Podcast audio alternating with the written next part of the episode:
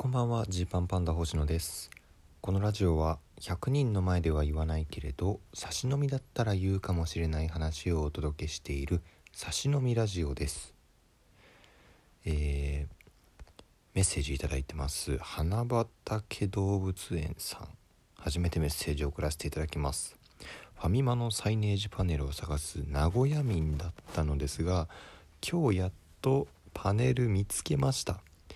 おめでとうございます。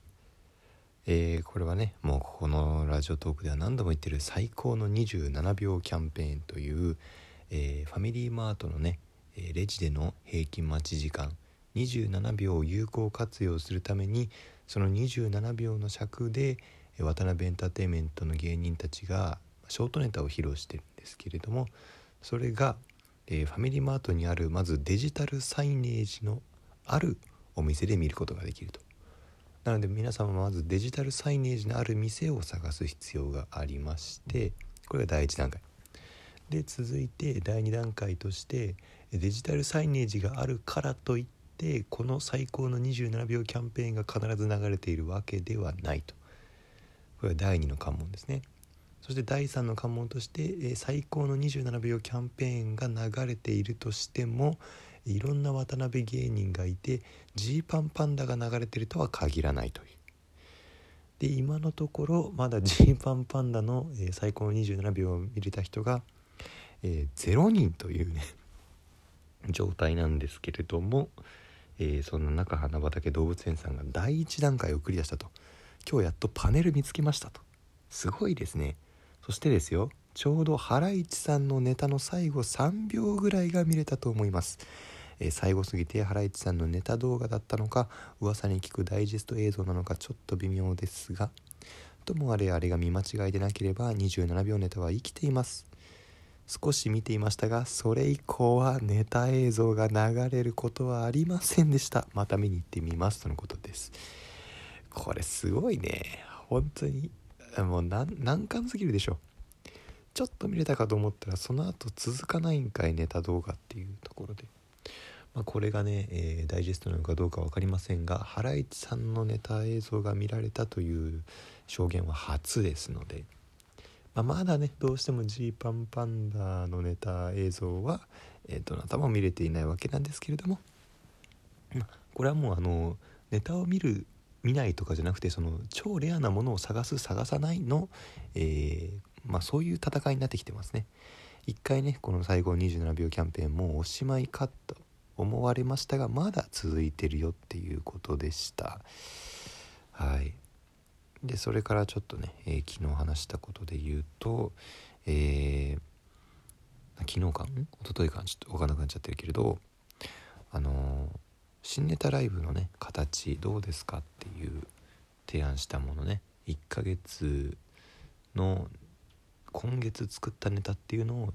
えー、月末にまとめてやると。そうすることによって月の途中に新ネタをやってもそのネタをそこでやればいいし、えー、じゃなくて、え、月の途中でやる時間がなかったら、え、月の最後に本当に初出しのネタばっかりやればいいしみたいな。ことを考えていたんですけれどもいろんな意見を聞いているところです。でその中でねあなるほどと思ったのはじゃあそのライブだけ見ればいいかってなっちゃう可能性があるっていう。なるほどと。それもちょっと思いましたね。あの全ライブ、えー、見るっていうなんだろうその全ライブいろいろ見たいなと思いつつも、えー、その1個のライブさえ見ればジーパンパンダの全てのネタが見られるのかってことになるのかと。あそれはなるほどっていうねちょっといろいろ考えてます。うん。要はね新ネタライブ以外でも新しいネタをやるななんだろう例えば今月作った新ネタを全部やるよってなるとそれだけ見ればこのジーパンパンダが今作ってるネタが全部見られることになってしまうので、まあ、月20本ぐらい出てるライブの他のライブにちょっと支障が出るんじゃないかとか。はあという感じですね。ちょっといろいろ考えてみます。それでですね、え今日のタイトルにも、えー、してるんですけど、えー新番組がね始まるんですよ。えー、ちょっとちゃんとした文章で読みたいな。ちょっと今調べますね、えー、ツイッターとかでも書かせてもらったものになるんですけれども。えー、っとですね。そうですね、えー、4月27日ですね。4月27日水曜日の夜23時半から熱血花子のお笑い部という番組が始まります。テレビ埼玉さんで毎週放送されるということなんですよね。これがもうね渡辺芸人からしたら激アツなんですよ。ずっと言われてたんです。まあ言われてたっていうかまあ僕たちうちうちで言ってたんです。渡辺の番組ってないよねって。まあそのたまに出させてもらってる成り行き街道旅とかね。そういうちょっとなんだろう、えー、上の先輩方とほんの少しかするかかすれないかぐらい、えー、のレベルで、えー、ご一緒できる番組はあるけれども。そうは言ってもですね、えー、若手内でこうみんなでグッと集まってこういわゆるお笑いっぽいことをする番組っていうのが全然なかったんですけどここでですねついに始まったんです。花子さんの冠番組として。でまあ一応設定としてはですねまあ、えー、廃部の危機に立たされる廃部の危機に立たされる渡辺学園弱小お笑い部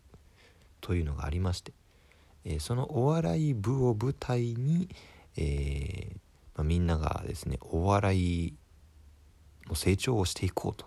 汗と青春のお笑い部活バラエティーということなんですよね。